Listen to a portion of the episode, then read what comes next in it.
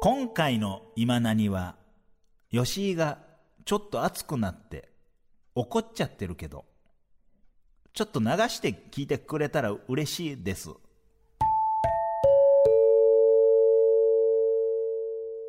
ラジオネームメカニカルタヌキ。プリンスこんばんは。僕が寮生活をしていた学生時代、今何してる？ちょっと友達のアパートに行くから自転車貸してほしいと同じ寮生活をしていた同期に言われたので、快く貸しました。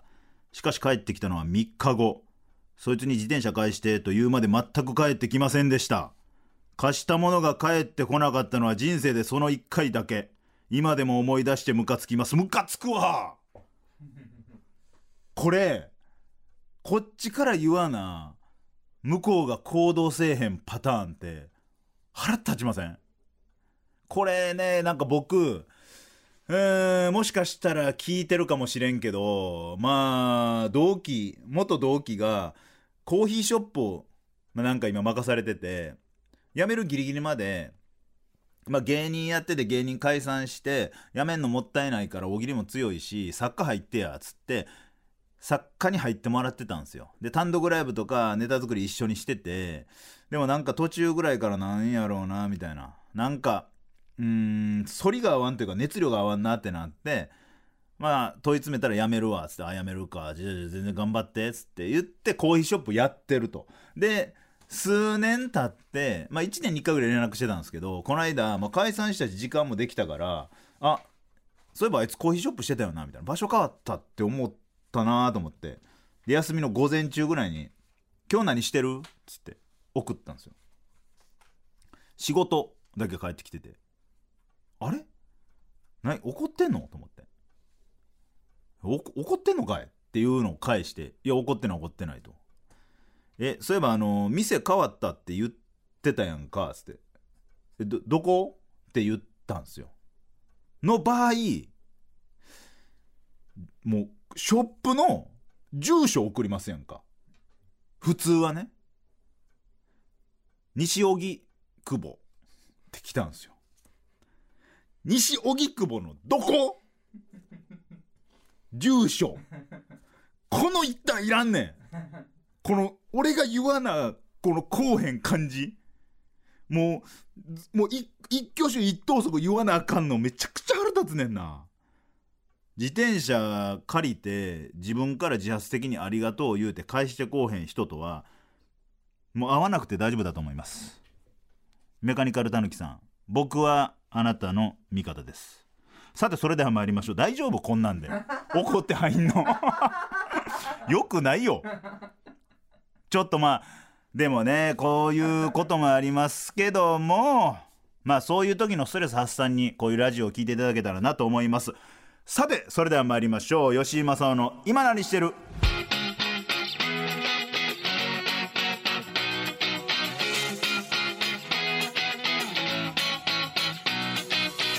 改めまして吉井正夫です。吉井正夫の今何してるは昨年コンビを解散し芸人としてリスタートを切った吉井正夫が再起をかけてべしゃり一本で勝負するノンフィクショントーク番組でございます。ということでいやーコマンダンテ解散しましたね。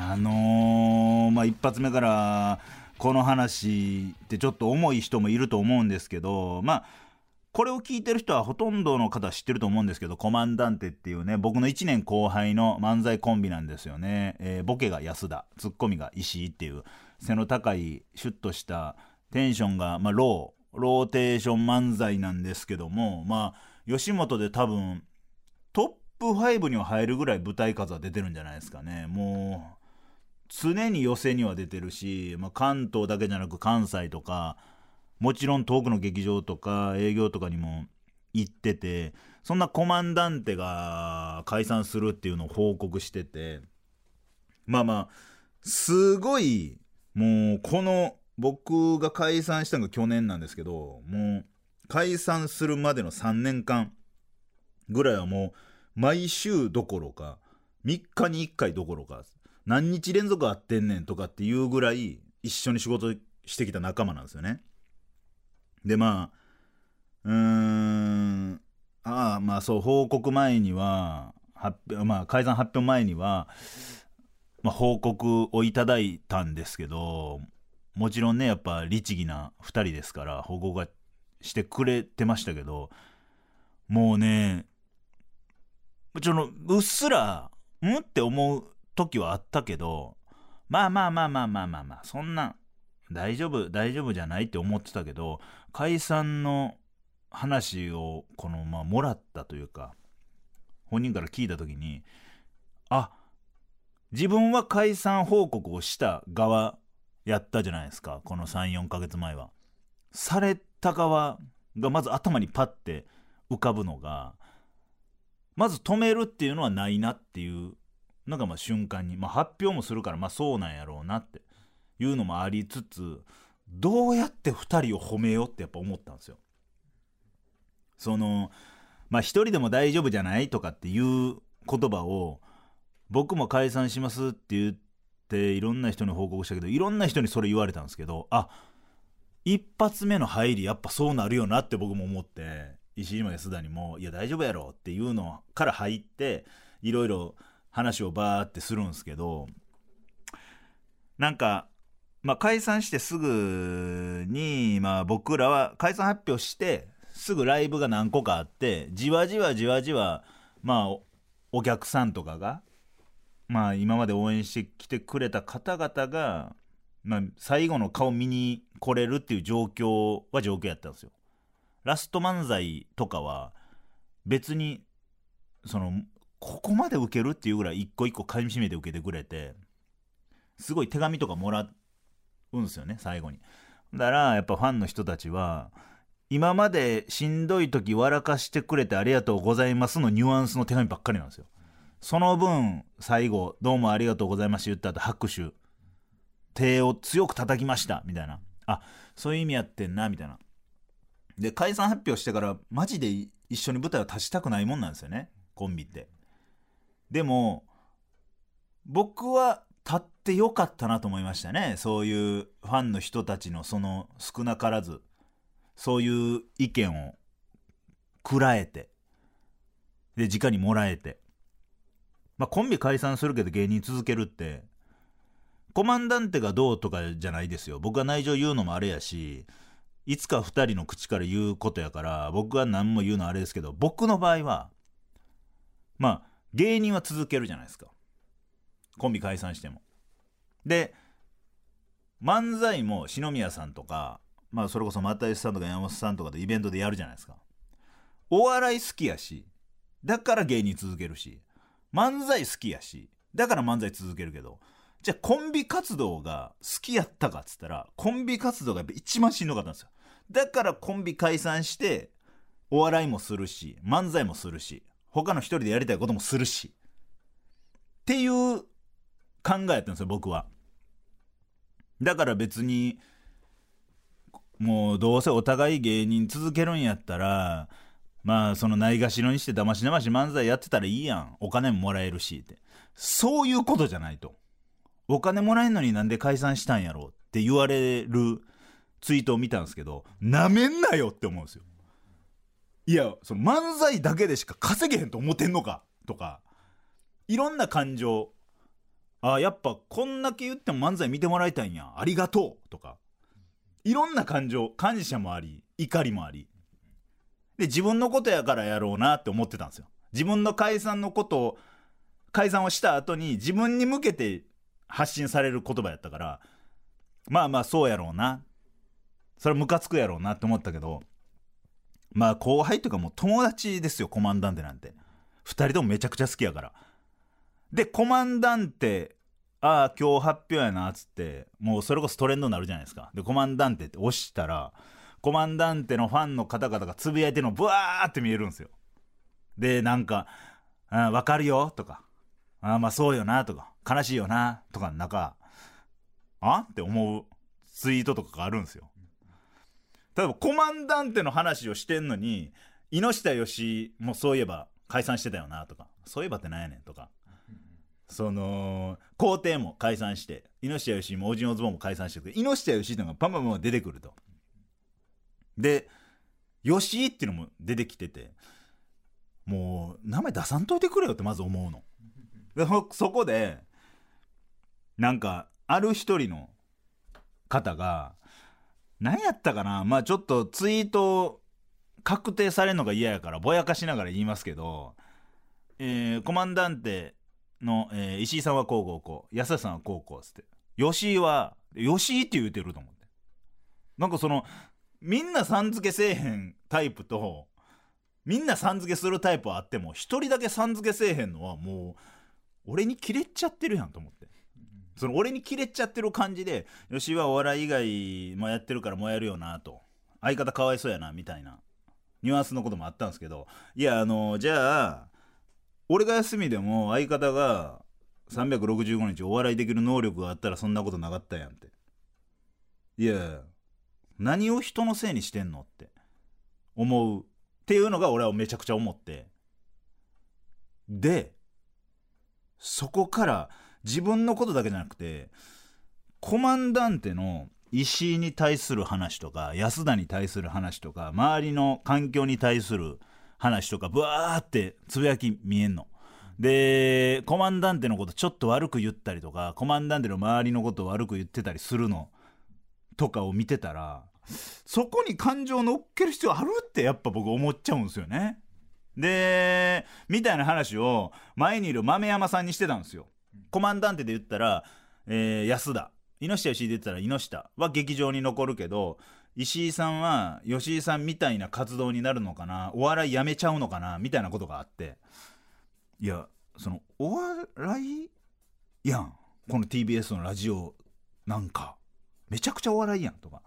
単独ライブするめちゃくちゃお笑いやん。っていやそのあなたのお笑いって寄席でネタすることだけなんや。そこの界隈だけの話やったらそこだけがお笑いっていうんやったらお笑いはやめるわと。でも僕は15年やってきてなんやったらこの5年ぐらいそこの場所でとどまっていろんな方法を模索したけどそこじゃもう頭打ちやと思ったから違う活動したいっていうので解散して他のところ行ったんですよね。でコマンダンで石井もいやコーヒーめちゃくちゃ好きやから、えーなんかコーヒー豆をみたいなアカウントにしてお笑い以外のこともしかしてやるかもしれないです。でお笑いをやりつつ他のことやるかもしれんし安田もどうなるかわからないです。でももうええやん決めてんから。なんでごちゃごちゃ言うの？とか。で別に僕はできるだけ自分のエゴサーチを解散した後しないようにしたんですよ。イラつくから。でも篠宮さんとのイベントで解散した時にこんなツイートあった。ヤフーコメントこんなコメントがあったっていうのを拾ってネタにしようやってなったからすごい検索したら10いいことあっても1悪いことあったら悪いことの方に寄っていって落ち込むみたいなことが多分人間やと思うんですよね。でもその10とか112とかの言葉がもう良すぎて12ぐらいしょうもないこと言ってるやつは全然スルーできるんですよ。でそれぐらいやっぱ解散してこっから不安やなって時にまあ力になるような言葉を言ってあげんのが一番の、まあ、コマンダンテファンとしてはやる最後のお仕事じゃないですけどやってあげれることなんちゃうかなって僕は思うんすよね。まあだからその解散した人らいっぱいいるじゃないですか。で解散ってお金とかうん単純に仲が悪かったとか結果が出なかったとか一個で片付けれるもんじゃないというか仲悪いだけやったら多分解散せんかったんやろうなってコンビいっぱいおるしうん。経済面もあるし時間面もあるし方向性もあるしいろんな複雑なものがちりつもで解散してるからどっちのせいでもなくてどっちも悪いから。逆にあいつのせいで解散したって言ってる側の方が悪いやつ。もうどっちものせいから絶対に。まあねその偉そうにこんなこと言っちゃってますけどやっぱ僕こんな怒ってるけどあのコマンダンテのファンにも一回怒られちゃったことあってなんか安田が手長いっていう変なくだりがあるんですよ。なんか安田がバーって喋ってて僕の方に指さしたら「いや手長」っつって僕は避けるみたいな「いや長ないやろ」っつって他の人を指さしたら他の人もわーって「わ手長」っつって「わ手長い」っていうくだりを僕らがわーって避けてて客席に向かって両手バーってやったらお客さんものけぞるみたいな「わーってややめろ」みたいな。でそのくだりが結構前になんかできてないけどできてる風のくだりになってたんですよ。オチは決まってないけど毎回吉井さん振りますよねみたいなことがあって。なんかそのできてないオチを何回も見んのが好きで毎回新ネタ出すから安田が。面白いなと思って何回もやってたらそのライブの後に安田のファンがバーって来て「吉井さん安田さんが手が長いやつ何回も振らないでください」つって。安田さんはそこまで手は長くないです。でも安田さんがなんか手が長いっていうくだりをいっぱいやって結局滑るじゃないですか。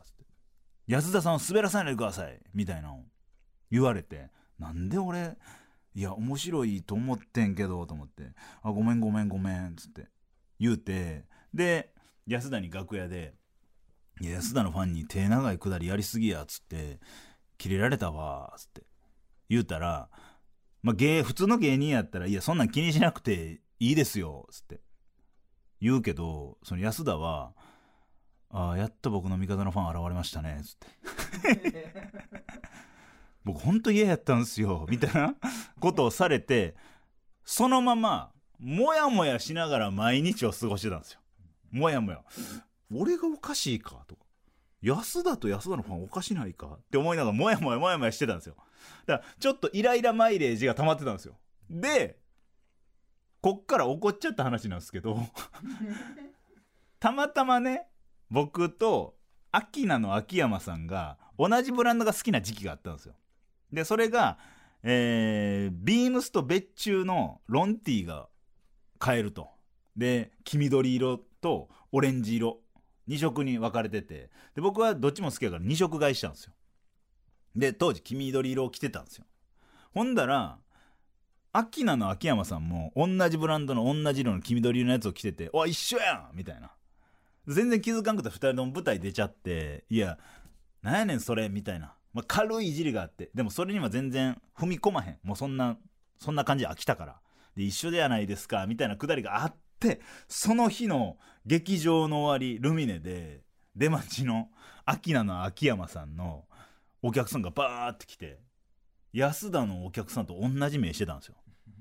でその冷凍してたイライラがうまいこと解凍しだして僕のお腹の中イライライライラしだして「吉井さん」っつって「あのー、アキナの秋山さんのファンなんですけど」つって。秋山さんと同じ服同じ色着ないでくださいって言われて。はあと思ってほなじゃあ俺アキナの秋山さん NG 出すから毎年毎年毎月毎月毎日毎日アキナの秋山さんのスケジュールツイッターの DM で送ってこいよっつって NG にするからって言ったんですよ。ほんだら周りのお客さんが「わあ怒ってる」みたいな。スワーって全員がそれこそ雲の子散らすみたいな感じで44ずつぐらいで分かれていくの。うわやってもうたと思って。これもイライラマイレージ溜まってたからやと思ってツイッターで検索するんですよそういう時「よし」って検索したら一人だけつぶやいててなんか知らないけど井下義井の吉井が「ルミネで吠えてた」つって。改札口でめちゃくちゃ吠えてたみたいなツイートあってうわーもうそっから怒ったらあかんなっていう風に成長したつもりが今日ちょっと怒っちゃったけどまああのーコマンダンテのファンの方はここまでコマンダンテ好きな芸人がおるって分かってんからちょっと今何をフォローしてください。うん。やっぱそこにつながりますね。まあ利用したとか言わんといてください。なんとか茶濁そうとしてます。その怒ったわけじゃないけどちょっとうん。表現は強かったかなと思います。えー、というわけで、えー気を取り直してまだまだ続きます。吉井正夫の今何してる？さあそれではこちらのコーナーに参りましょう。条件トーカー。吉井正夫がさらなるトーク力向上を目指すためエピソードを話していく上でとある条件や負荷をかけた状態でも見事に話し切ることができるのかを検証していくコーナーです、え前回引いた条件が誇張モノマネをしながらトークする最悪でした。もう最悪のテーマ。俺モノマネできへんし。モノマネできへん。さらに誇張モノマネやから。俺が唯一できる山田ナビスコさん作家の。作家東京の父山田ナビスコさんのモノマネしましたけどもきつかったですね。さあさあ、えー今日もですね目の前にあるボックスの中にはリスナーとスタッフさんが考えたトークする上での条件が入ってます。もうこれモノマネあったらしけますよ。はい。あー。ラジオネームアザラシ2エピソードトークの中に出てくる数字をどんどん大きくさせよう。これはだから一本でも人参みたいなことっすよね。めちゃくちゃむずいな楽しそうやけどめちゃくちゃ難しいな。うーん。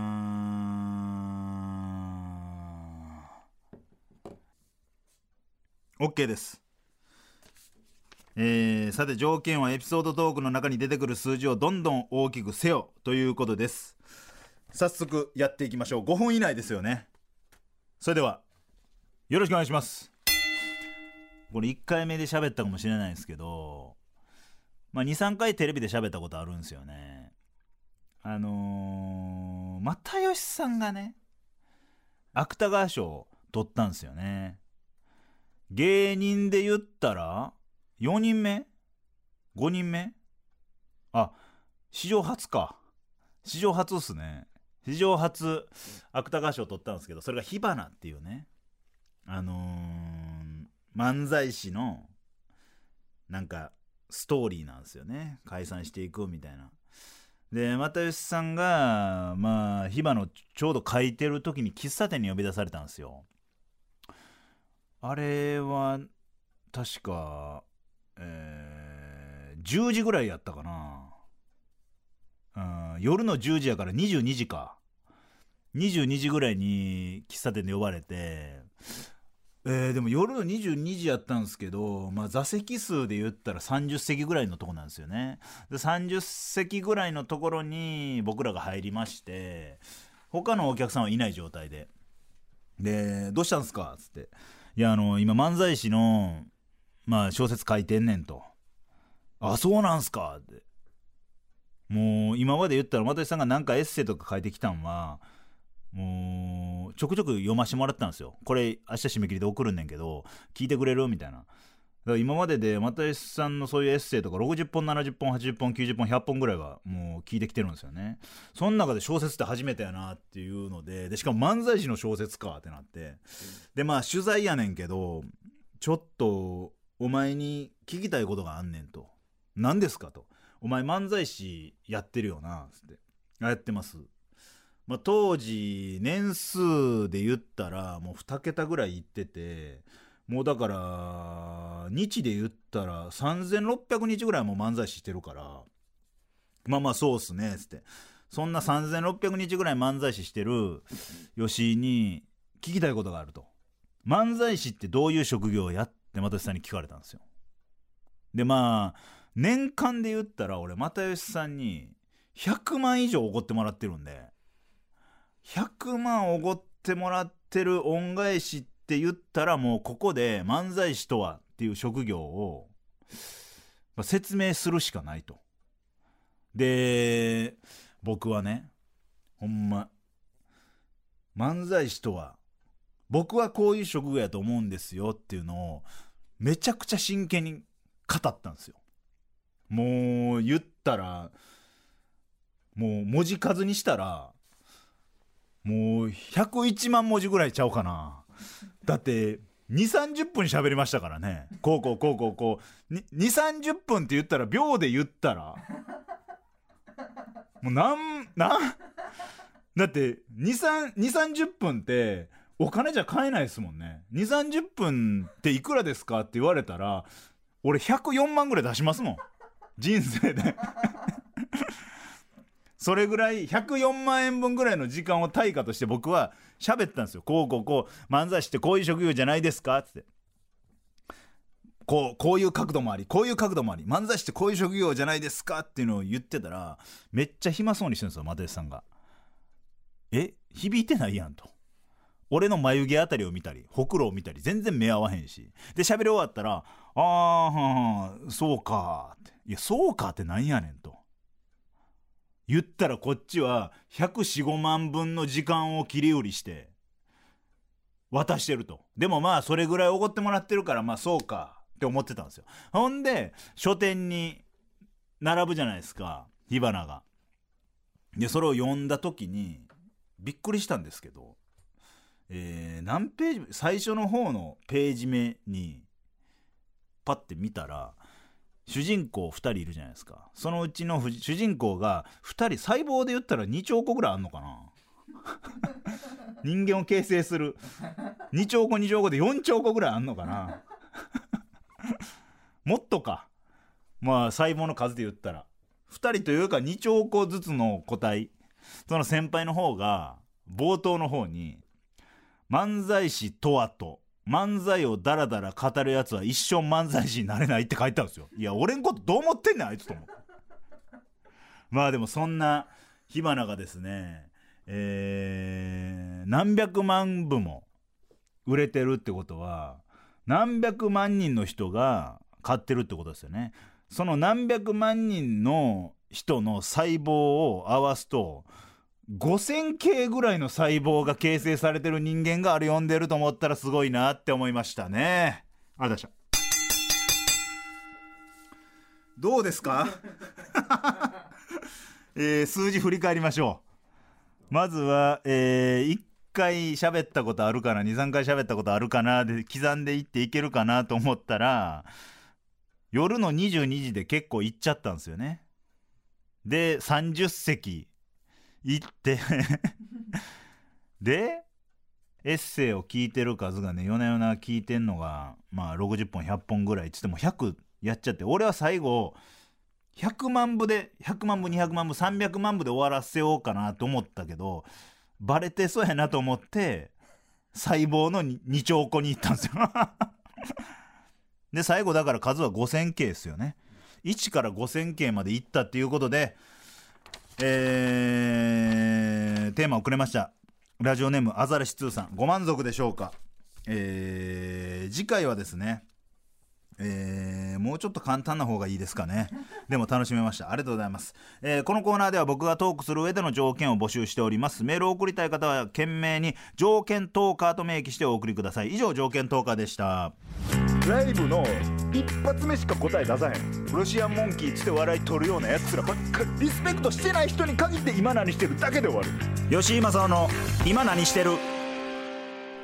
続いてのコーナーはこちら。絞り出し大喜利えー、こちらはお題に対してリスナーである民の皆さんが自分の脳みそを絞りに絞って大喜利と向き合っていただく企画なんですけども一つのメールにね5個の回答を、えー、書いてから送るという結構縛りがきつい、まあ、ルールでやってるんですけどもまあ送ってもらった5と全てが読まれるわけではないですからなかなかね過酷やと思うんですけども今回もちょっといいもうえぐい量来てましたね。プラスこの紙の音紙の音聞こえるかな？この。わかる？今の。こんな来てると。この来てる中かける5ですから膨大な量でした。でやっぱり今回も10頭約10頭ですかね。勝ち抜いた。えー、ほんと絞り出し回答がございました。早速、えー、見ていきましょう。では改めましてお題はこちら。留学生に。偏りすぎてる間違った日本の知識を植え付けてください。留学生に偏りすぎてる間違った日本の知識を植え付けてください。早速紹介していきましょう。ラジオネーム馬の栗に念仏。留学生に偏りすぎてる間違った日本の知識を植え付けてください。卓球部がクラスで目立つには骨折するしかない。まあ難しいよねそんなことはないとは言い切れへんもんね。続きましてラジオネーム馬の栗に念仏。留学生に偏りすぎてる間違った日本の知識を植え付けてください。先生トイレと言われて先生はトイレじゃないぞと答える先生は家庭崩壊してる。いや結構いらっしゃるよそういう先生教師家庭が全部家庭崩壊してるみたいになるから。いいですね。続きましてラジオネームありったけのピロシキ。留学生に偏りすぎてる間違った日本の知識を植え付けてください。角田博は日本を裏切りアメリカに寝返った罰で名前から漢字を取られ戒めで名前の間に星のマークが付けられた。いや好きでやってるって角田星博ですよね。角田博の星マーク知ってる人もうだいぶ少ないんじゃないですか。夜も引っ張れの人やもんな。さあ続きまして。あ初めての方じゃないですか。ラジオネーム量産型小早川。留学生に偏りすぎてる間違った日本の知識を植え付けてください。グラビアアイドルの父親はネトラレ属性。ネトラレ属性っていうのがいいですねいい言葉やな。嫌やな。なんとなくわからんでもない感じするラインが続いてますよこれ。続きましてはこちら。ラジオネーム朝方カサス留学生に偏りすぎてる間違った日本の知識を植え付けてください。リンゴのキッチンタイマーを使っている主婦の7割が元風俗嬢。そんなことないって。いやキッチンタイマー市場売り上げ多分リンゴが一番多いでしょあの 緑の葉っぱついてて 白の数字で。ねこの風俗の方よく使ってるんですよね。これね。あとあの四角い水色のノーブランドのやつよく見ますね。さあ続きまして。あの独身時代ですからね。ええねんもう。コンプラええねんもう。えー、来た。続きましてラジオネームオレスナ留学生に偏りすぎてる間違った日本の知識を植え付けてください。サンリオに詳しい女性は睡眠薬にも詳しい。そうなん？えそうえそうなん？って言われるよ留学生に。睡眠薬知らんもんな。でもまあぐっすりね眠れた方がいいですし。病とか関係なく。うん。酔い止めとかにね結構入ってますからね。うんうん。続きましてオレスナ留学生に偏りすぎてる間違った日本の知識を植え付けてください。私お笑い担当だからっていう女性は歴史上一度も面白かったことがない。そうなんですよね歴史上。私も未だに会ったことがないですね。お笑い担当って言ってる女性が面白かったの。これね男で言うの結構面白い人多いんですよね。それ言わんねんっていうね。さあ続きましていきましょう。えー、ラジオネームお茶の間ちゃん留学生に偏りすぎてる間違った日本の知識を植え付けてください。ココリコミラクルタイプに出ていたのが酒井真紀藤屋の社外取締役が酒井美紀うさんくさい占い番組に出ているのが水野美紀最後まで思い出せないのが水野真紀なんなんこれ？偏りすぎてるよ紹介が。だいぶ。ココリコミラクルタイプも俺ら世代よ。アラフォー世代やからなうさんくさい占い番組とか言うなよ。占いは全部うさんくさいね。そんなこともないですけどね。うん。そんなこともない。あーこれだ。これ好きですね、えーラジオネーム形状記憶老人。留学生に偏りすぎてる間違った日本の知識を植え付けてください。サムラゴーチ守は自宅に宅配便が来た時ハンコ屋で買ってきたサムラとゴーチそれぞれの印鑑を輪ゴムで束ねて同時押ししてる。サムラね。えー、佐藤の「さ」に村と、えー、ゴーチってあの河内ですね。三髄の川にうち。サムラとゴーチ。いや作れやろ。サムラゴーチぐらい。いいですね。形状記憶老人いいですねさあそして、えー終盤ですね。ラジオネーム再び俺砂、えー留学生に偏りすぎてる間違った日本の知識を植え付けてください。音大生はベロチューしていいので最高である。そうなん？音大生だけなんベロチューしていいの？音大生はベロチューしていいので最高である。アホやなこいつ。あーあと最後ですね。もうこれ最後のつもりだったんですけどもう一個いいですか。えーラジオネームオレスナ。留学生に偏りすぎてる間違った日本の知識を植え付けてください。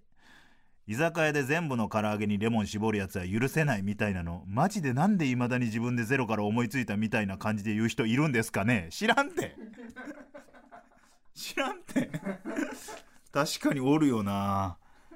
あれなんでここでいいじゃん。みたいな。ええねんそれ。終了。はい。いや皆さん素晴らしい絞り出しでした。えーこれまで1ヶ月以上にわたって同じお題で絞り出し大喜利をやってきましたがここで皆さんに一つお知らせがございます。実はこの絞り出し大喜利半年間同じお題でやらせていただきます。っていうことはですよ留学生に偏りすぎてる間違った日本の知識を植え付けてください。ワングランプリと思っていただいていいでしょう。さあこちらのお題で日本一。日本一面白い答えを出すのは誰なのか、えー普通ラジオ番組の大喜利コーナーは、まあ、毎回変わるんですよね。いやいや半年間同じお題で大喜利の回答を募集したらどんな回答が送り続けられるのか。そして半年間を通して一番面白い回答は何なのかという疑問をねこのスタッフ陣で考えた結果やってみませんかと。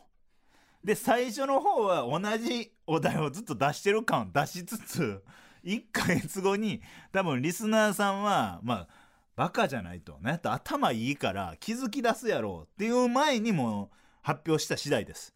そうなんです。半年間、えーこのお題で、えーやっていきたいと思います、えー絞り出し大喜利で採用した各投稿者の回答はきちんともちろん集計しております。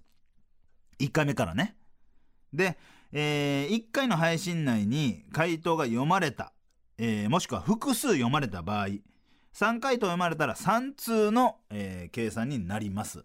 だから今日とか俺砂さんとか4回やからもう俺砂44採用してるということになります。さらに毎月、えー月の頭の週の配信内とツイッターで採用数トップ5を発表していきます。ただね正直その言ったら何て言うんですか？採用数が多いからとかじゃないんですよ。この半年間の中で一番素晴らしい答えを決めるっていうことなのでまあすごい有名なね言ったらオレスナとかもそうですけどそのハガキ職人が有利ってわけじゃないんですよね。m 1と一緒で。笑い飯さんとかも最初そうじゃないですか。なんやこいつらの。感じのパターンも勝てるんじゃないかなと思うので、えーずっとね、えー送り続けてる方が有利かもしれないですけどそんなことないです。一発ぶち抜きもありますのでぜひ、えー、ふるってご応募ください、えー今のところ、えー、オレスナさんが有利ですかね。今のところ。まあ結構ね、えー固まってきてますけども回数じゃないんです。一頭ぶち抜きです。よろしくお願いします。そしてですねいやいや正気かと。何をモチベーションにこんなメール送ったらええねんってなると思うんですけども考えました。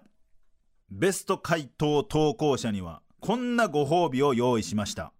それはあなたが叶えてほしい願いをラジオプリンスが叶えるです。この半年間でベスト回答を出した方にはですね僕ができる最大限のことがあれば、えーマジで願いを叶えます。例えばですねえー吉井が所有してる高価な洋服をプレゼント。嫌やなこれ。ほんまに嫌やな。あと吉井があなたの結婚式のスピーチ。いや。一緒に心霊スポットツアーができる。嫌やな。吉井の交友関係の中のマジで強めの著名人に会うことができる。これね。これが一番いいと思うね例えば実際に合わすっていうもうリアルな線でいくよ。もうリアルな線で言うとじゃあ林遣都君とかいるとするじゃないですか。林遣都と会いたいってなったら僕と林遣都が、えーどっかのカフェでお茶する日あります。それを教えます。で、えー遠くから見れるとか。みたいなね。ことやと思います。林くんじゃないかもしれんけど知り合いの方々。まあでも最大限努力します。はい。えー現実的に実現不可能なことはダメですが僕が叶えられる範囲のことであればマジで願いを叶えます。いわば吉井があなたのシェンロンです。シェンロン系ラジオパーソナリティ。シェンロン系系プリンスラジオパーソナリティです。ちょっとねあのーレンジ狭めのシェンロンだと思ってください。ちなみにですけどもベスト回答はもちろん、えー回答読まれた回答数が多い方にも副賞をいろいろ差し上げたいなと思ってます。それも一人ですかね。さて、えー説明が長くなりましたが改めてお題の発表です。留学生に偏りすぎてる間違った日本の知識を植え付けてください。のお題で回答を絞ってください。件名には絞り出しと明記してメールを送ってください。そしてメールを送る際のルールも忘れなく必ず5頭1セット。5頭1セットでお願いします。この絞り出しレースまだ始まったばかりだぜ。以上絞り出し大喜利でした。吉井正夫の今何してる？お送りしてきました吉井正の今何してるエンディングです。えー、ちょっとねえー、なんか冒頭ちょっと熱くなっちゃって恥ずかしいのであのー、筒井声これあの入れといてもらっていいですか？今から喋ること。えー、今回の今何は吉井がちょっと熱くなって怒っちゃってるけどちょっと流して聞いてくれたら嬉しいです。これ入れといてください。なんかこれないと怖いです。さあですね、えー当番組では各コーナーでメールを募集しております。今何してる条件投下絞り出し大喜利というコーナーがございますえー普通のお便りである普通おたも募集しております。プリンスに伝えたいあなたの近況や番組の感想などどんな内容でも構いません。一応全メール目通しますのでぜひ何でもいいので送ってください。すべてのメールの宛先は imanani.tbs.co.jp imanani.tbs.co.jp です。ツイッターは「ハッシュタグ吉井の今何」とつけてつぶやいてください。吉井と今は漢字それ以外はひらがなでお願いします。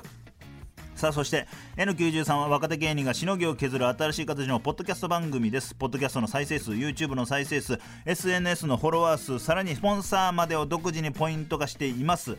国民中最下位は半年で番組が打ち切りになってしまいます。民の皆さん全力で力を貸してください。さらにアイコン写真は僕の Tinder のプロフィール写真を使っているでおなじみの 番組公式ツイッターもございます。アットマーク N93 アンダーバー今何、えーぜひフォローお願いします。さあ最後に普通歌読みたいと思います。ラジオネーム第3次のヒロインプリンスこんばんは。私は今プリンスと Tinder でマッチいたしました。民とは初マッチとのことで大変光栄に思います Tinder はプロフィールを URL 共有することも可能ですので友人知人にプリンスのプロフィールを送りつけて番組を応援していきたいと思います。Tinder きっかけのシャッバイリスナーを増やしながらストイックなコーナーで民度を上げていきましょう。うわ第3次のヒロインさんやり取りしました僕。めっちゃええ子やって。あのー本当に写真とかもあのお綺麗な方であこんな方が聞いてんねんやと思いましたけども第3次のヒロインさんもしあれやったら僕の Tinder のプロフィールを Twitter かなんかに貼り付けれないんですか？それ無理ですかね？ツイッターに貼り付けてもらって僕はリツイートするっていう形で広めれないですかね？正直ねあの Tinder で男女ともにマッチできるようにしてるんですけど、えー男性の方ですね。マジ話されん。あと女性のあのー 僕だから2児のパパって書いてるじゃないですか。向こうも子供いますとか。旦那いますとかの人まあ片っ端からマッチしてるんで僕は。マッチというかそのライクしてるんで。もう喋られへん。えぐいで。その Tinder のこと悪く言うわけじゃない。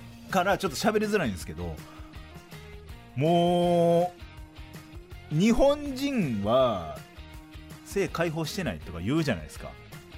その欧米と違ってセックスレスだとか叫ばれてるじゃないですか。僕は Tinder 見る限り性欲爆発しとるやないか。えぐいと男女ともに。あの改めて言います。僕はラジモクです。やりもくじゃないです。ラジモクです。実はですね結構フォロワーはラジモクで増えてるはずなんですよ。20人は最低でも増えてると思います僕は Tinder でやり取りしてるので。でもねえー、課金しましたじゃないよ。課金はしないって。課金したらなんかいいことあるんですか？豆山さんはだって Tinder めちゃくちゃやってますもんね。俺に Tinder 教えてくれてますもんね。ちょっと課金した方がいいなって思うタイミングがあったら課金しますわ。えー、さあというわけで、えー、本日も、えー、最後までやってきました、えー、またね、えー来週からは暖かい、えー暑い感じじゃなくてニヤニヤして喋れるような、えー感じで喋っていきたいと思います。ザ・セカンドがね囲碁将棋が残ってるみたいでえーそうなんです。昨日ね文田さんとね1時間ぐらい電話したんですよ。いろんな話をしてね。本当に囲碁将棋にも頑張っていただきたいなと思っております。というわけで世は満足だ。民をまたお話ししましょう。さらばだ。